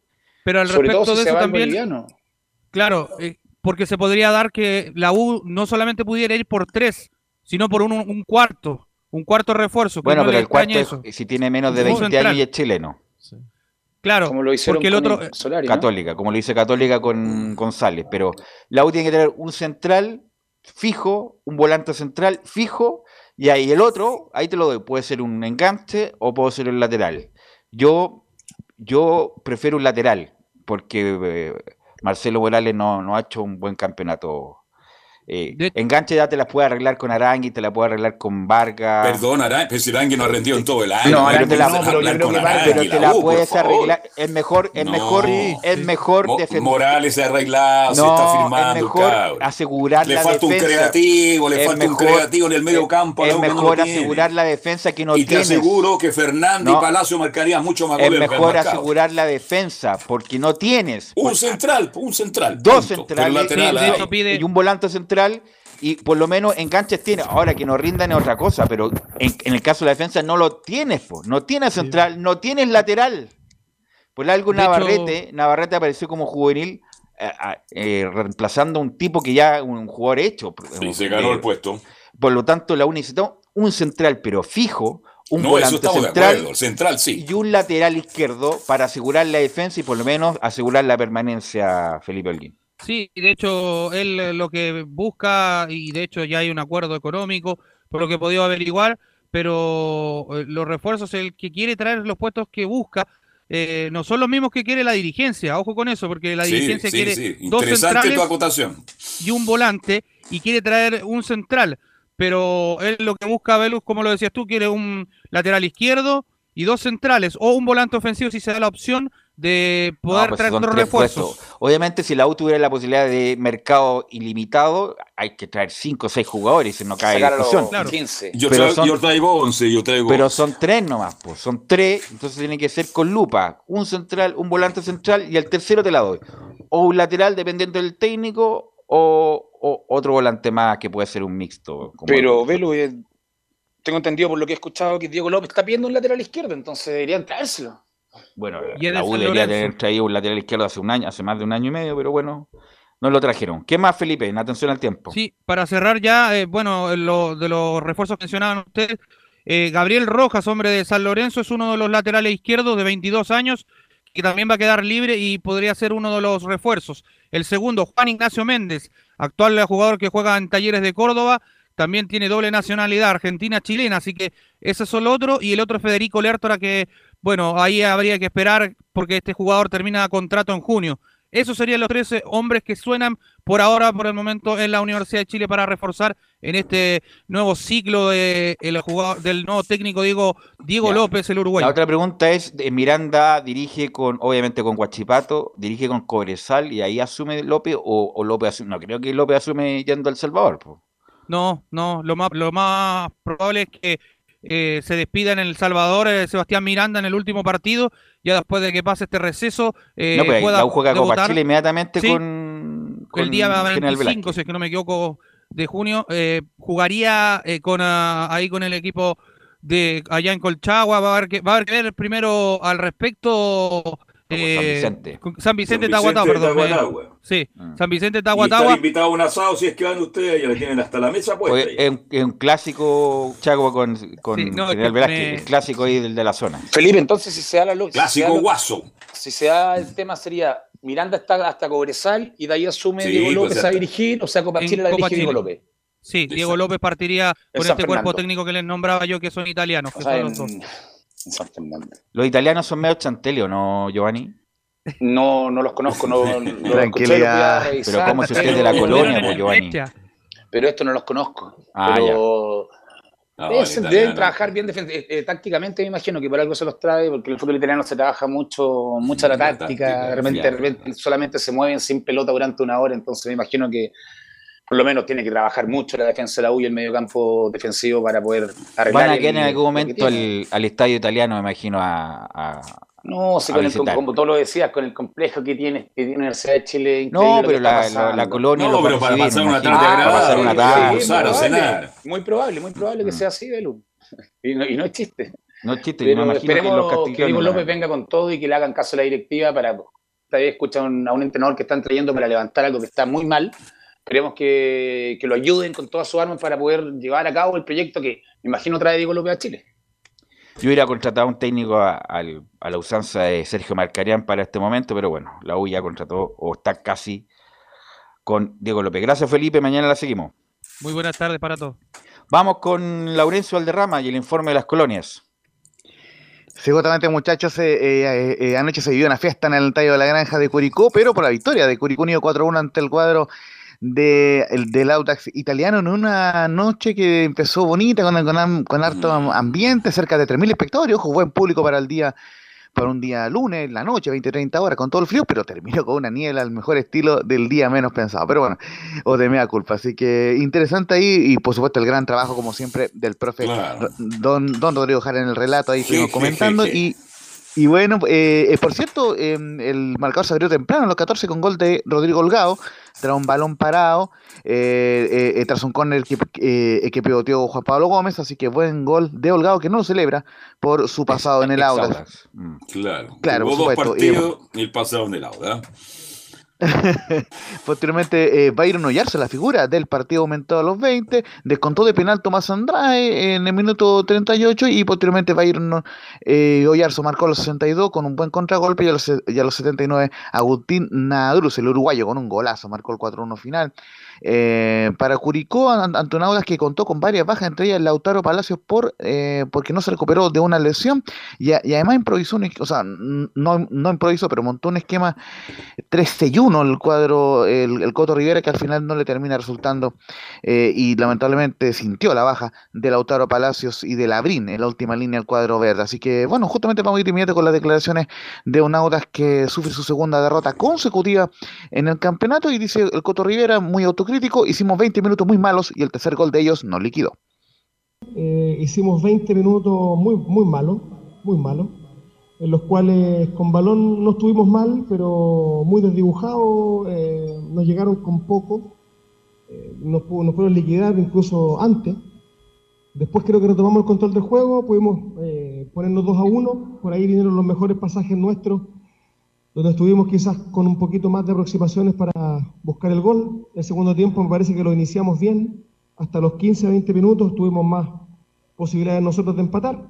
Después el tercer gol ya no- nos, nos liquidó y creo que en ese momento sí el equipo se vino abajo y es lo que un poco me marca la, el análisis del partido. No, no- independiente que te hagan gol, el equipo tiene que seguir en la misma senda. No, nos vimos abajo, no- nos fuimos abajo con el tercer gol y después nos complicó muchísimo poder levantarnos, más todavía con un hombre, un hombre menos. Pero nada, un partido bajo de parte nuestro, eh, nuestra, felicitar a, a Curicó, a Damián por el, por el triunfo y no nos queda más que pedirle disculpas a, nuestro, a nuestros hinchas y levantarnos en el partido siguiente porque no hay, no hay tiempo que perder. Y, justamente el, Coto Rivera respondía a esa duda que tenía Carlos Alberto Bravo en, en el programa del, del día lunes y dice el Coto Rivera en la segunda, Lautaro Palacios, Oliver Rojas y Labrín no trabajaron normal, por eso no jugaron. De la segunda del Coto Rivera. eh, Lautaro Palacios, Carlos Labrín, que también estuvo fuera, y Oliver Rojas no trabajaron con normalidad en la semana y es por eso que no, hoy día no, no estuvieron junto con Raúl Osorio. No, fueron los cuatro jugadores que no pudieron trabajar con normalidad y ellos están, por eso estaban fuera de, del partido. Y también eh, eh, tenemos una declaración de Damián Muñoz, el técnico sensación del campeonato con Curicó Unido. Eh, él, lógicamente, más eh, declaraciones las tendremos con el profe Jara en la semana, pero eh, vamos con una de la transmisión oficial. Me quedo con la entrega del equipo y la lectura del juego de los muchachos. No, yo creo más que nada con, con la entrega que, que tiene el equipo en el, eh, cada partido que, que le toca enfrentar y, y bueno, con las lecturas que, que también ellos van teniendo dentro de la cancha, que creo que eso es importante. Nosotros dentro de la, de la semana trabajamos de distintas cosas y distintas maneras de, a veces de, de enfrentar los partidos por las mismas situaciones que se te van dando en el juego y, y cuando eso pasa por ahí ellos la, la resuelven de buena manera y eso es lo más importante, tener jugadores inteligentes que, que dentro del campo de juego también sepan resolverte los, los problemas, independientemente que afuera uno pueda dar una, una indicación táctica como, como eh, suele suceder. Para ir cerrando el informe, muchachos, el cuadro eh, de Curicó está en un expectante cuarto lugar con 22 puntos, a la espera del clásico ante Ñublense del domingo, que está segundo con 25, así que lindo clásico ¿Es jamás en la clásico, historia. ¿Es clásico ese, Lorenzo? Pero del- del- del- del- de la región ahí de, eh, del Maule y de, y de- y de el Chillán. clásico, ¿ah? El clásico es, No, no, con, es con Ranger. po. Sí, no, pero eh, eh, es un clásico pa- eh, eh, para ellos, muchachos, justamente para ambas hinchadas, tanto para Curicó como para, como para qué manera de Ñublense. inventar clásicos. No, no, la verdad, primera vez que lo no, escucho. No, no, no vayamos al debate de los clásicos no clásicos. Con Curicó. Nunca lo había escuchado que fuera clásico, la verdad. Es clásico moderno, entonces. Ya, un clásico moderno. De, lo- de la última semana. pero se ha jugado La harto, última se ha semana. jugado- harto en, en, en, en, en tercera, muchachos, siendo bien, bien, bien, bien respetuoso con la gente de Curicó y de Ñublense. Mm. Y, y, y lo que les quería marcar, el, el Audax se quedó muy comprometido, de- decimosegundo con 13 puntos, solo 3 arriba de la zona de descenso, así que obviamente el Coto Rivera tiene que ganar de manera urgente. Y ojo, el próximo partido ya lo estaremos adelantando con Belén Hernández el día sábado a las 3 de la tarde ante Católica en el Teniente Rancagua. Durísimo partido para el Audax. Ya que veo a intentará JJJ salir del fondo. Y ojo, eh, bueno, en la semana eh, se- seguiremos comentando de Palestino y de la Unión que el día de mañana cumple 125 años. Ahí eh, tendremos una linda sorpresa para el día de mañana en el Estadio Portales para los hinchas del cuadro hispano. Muy, muy Ok. buenas tardes, muchachos. Ok, gracias, Laurencio. ¿Algo más, muchachos, para terminar? Oye, Jaime Valdés con 41 años juega por Wander. ¿Qué les parece? Técnicamente le da todavía, ¿no? Técnicamente le da. Vamos a ver si le da el físico. Giovanni. Exacto. ¿Algún resultado por hoy día de Católica? Gana Flamengo. Ah, no sé por fácil, cuánto, pero ya. gana Flamengo. Sí, gana Flamengo. ¿Gana Camilo. Flamengo? 3-0 gana Flamengo. 2-0 Gran actuación de, Johnny- de, de Pérez. Yo estoy con Carlos, 3-0. Ok, gracias muchachos, gracias Milo por la puesta en el Chao. aire y nos encontramos mañana en otra edición de Estadio en Portales.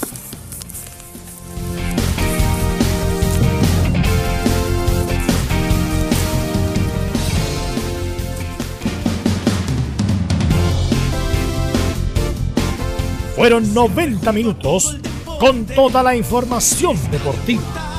Vivimos el deporte con la pasión de los que saben.